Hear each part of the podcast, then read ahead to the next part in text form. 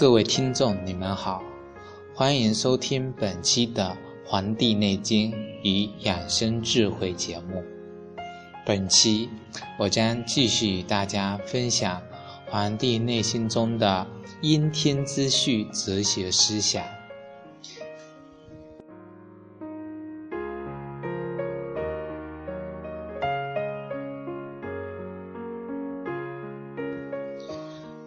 这次我们讲到四时，这个辰巳午未的巳啊，是指上午的九点钟到十一点钟。这个时候呢，是我们人体的脾经当令。脾是主运化的，脾跟肺都是属于太阳经，都具有分配的功能。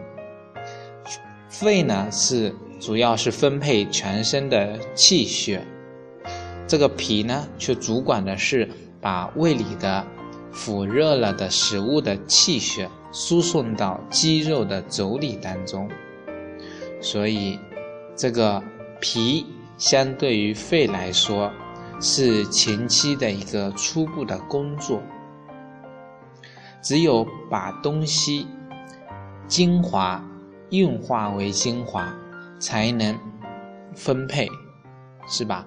就像国家的财政税收，税收只有把钱这个财政的收入收到了国库，才能拿出来作为各项的费用支出。所以人体也是一样，也是一台。类似的一台机器，啊，这个每个人的器官，包括这些经络，都是零件。我们要对一台机器能够长久的运行，它的功能要好。脾的运化就类似于机器，就如同汽车的。那个内燃机，只有将里面的啊汽车的汽油将它运化起来，产生热能推动力，才能使整辆车啊运动起来。人体也是如此，只有脾的运化功能好了，人的这个精华的东西。才能够被输送，能够被输送到五脏去，才能藏得住。所以，人的器官是要一个整体的、完整的一种统一，而不只是单单几个零件的简单组合。所以，现在我可以跟大家讲到的是关于中西方医学的一个差异。我们中国传统医学历史，我们文明已经有五千多年，所以我们的实践过程是非常的丰富的，而西方医学也仅仅几百年，所以他们的观点是一种以推翻前一种思想为进步的这种思想，这种医学的思想，所以大家会发现。西方的医学是不断的在自我的，就是在超越，将前期的观点给推翻。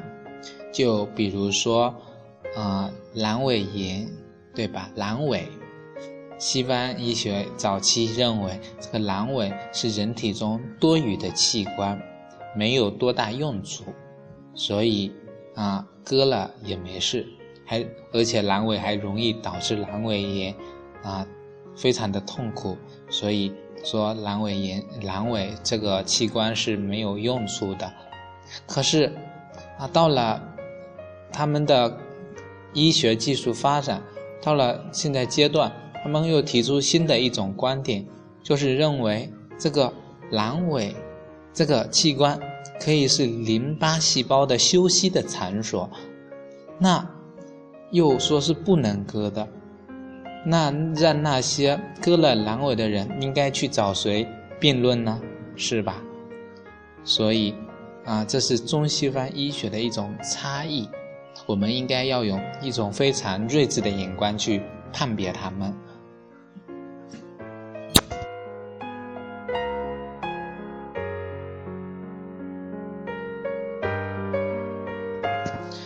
啊，其次，这个脾呀是主身上的肌肉的，啊，这个脾胃如果不和的话，人就会感到肌肉无力，全身无力，啊。脾呢有一个外现，那就是表现在我们的嘴唇上面。如果一个人的脾胃的运化功能好，那么他的嘴唇看过去是非常的滋润的，而且非常的丰满。如果一个人脾胃很虚弱的话，他的嘴唇看过去是发瘪的，有些干枯。如果是重症肌无力的患者，这类人他们的疾病也大多是脾胃病造成的。所以治疗重症肌无力啊，可以有一个切入点，就是由脾进行去调养。还有一些老年人的眼皮下垂，这也是这个脾胃的运化功能不好所造成的。这在后后面我会跟大家讲到，就是为什么老人眼皮下垂，是因为脾胃的运化功能啊缺失或者说是衰退了导致的。啊，还有就是脾呢，在我们的志里面称为思，就是思念的思。这个思啊，是容易伤害我们的脾胃的。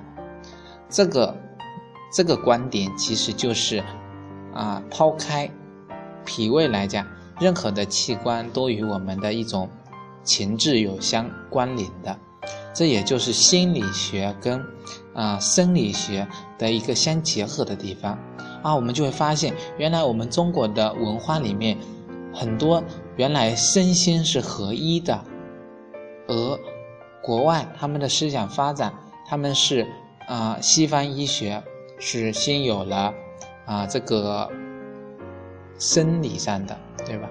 他们是由解剖学啊微观微这个显微镜发明以后，通过微观视角观察。逐步的来，嗯，这个扩大一个自己的视野，而我们更多的是以一种整体的全局的观念来诊治这个疾病，希望更多的是一种系系统局部论。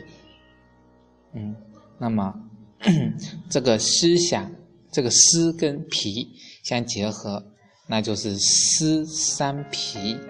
啊，它的这个意志就是，这个意呢，就是说是脾的神明。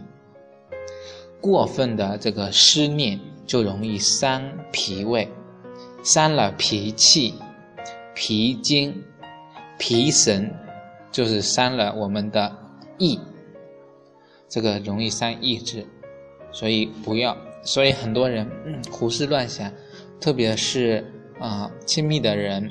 离开，容易过分的思念，那么思念就容易伤害我们的脾胃，那么就容易使我们的意志消沉。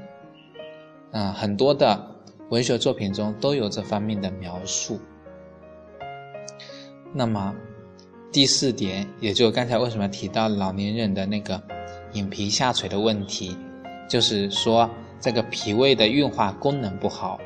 这个蛛丝满肿满皆属脾，说我们人体身体的这个蛛丝肿满，这个湿气过重啊，啊，就是容都是由于我们的脾脾病造成的。这个湿气在中医里边称之为啊湿邪，就是一种邪气。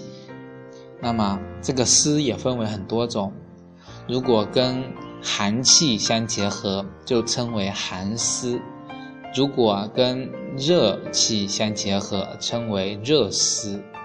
暑如果跟啊风结合，就称之为风湿；如果跟暑气相结合，那就称为暑湿。这是根据不同的气候状况相结合啊，这个疾病的一种复杂的情况。所以，为什么现在的人会发现很多容易在冬天生病的人越来越少，在夏天，嗯，感冒发烧的人反而比比皆是了呢？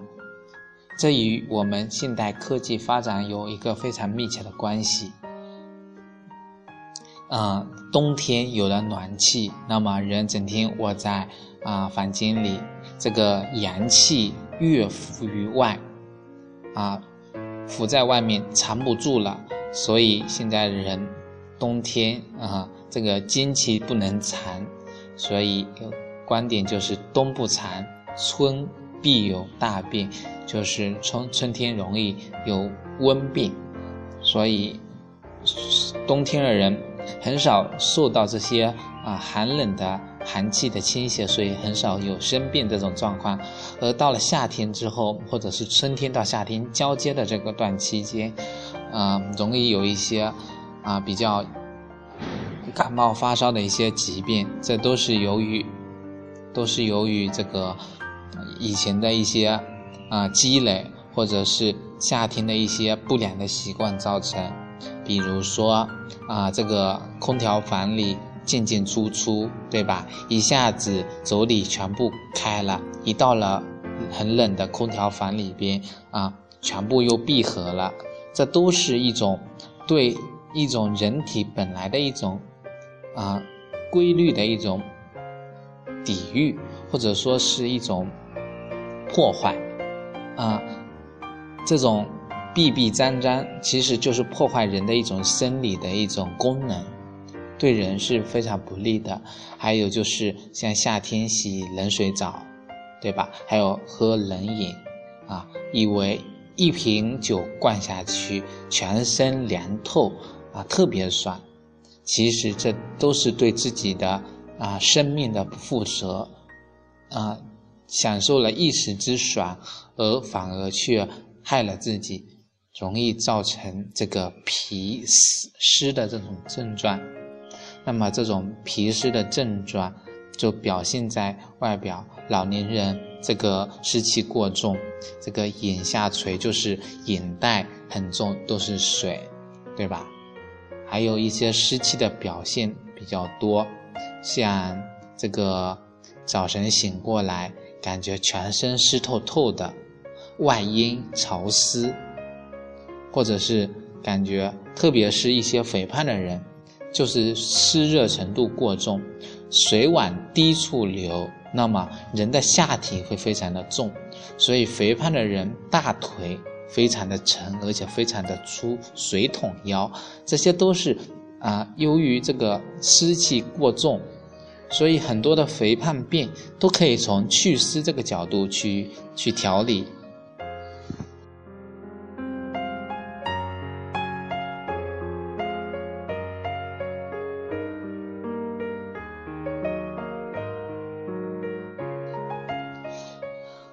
对于祛湿，我们不可以仅仅就是局限于吃各种西药、中草药，有一个非常好的就是饮食方法，啊，就是人吃饭的时候就尽量要细嚼慢咽，至少要二十分钟，就享受这个，享受大自然赐予我们这种食物，然后我们再享受这个食物的这种过程。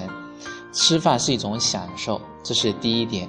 第二点，如果可以的话，我可以为大家推荐一个食物，叫薏米红豆汤。这个两种食物都是祛湿的，啊，去湿气的，经常是可以将可以利湿，可以祛湿，将多余的水分排出体外。而且这两种食物混合怎么煮，它都是不会粘稠的，因为它是去湿的，所以它本身是非常清澈的。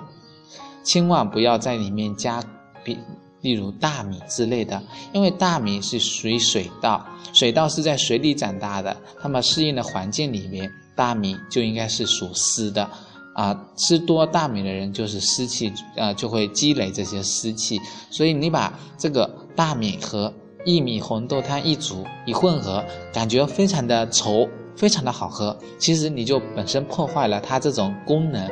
所以，一种合理搭配的饮食对人体也是非常重要的。此外，除了不能加这个大米之外，可以加什么呢？是可以，可以啊，玉米、红豆可以加黑豆，可以补肾，对吧？可以加红枣，可以增加血气，这些都是可以的。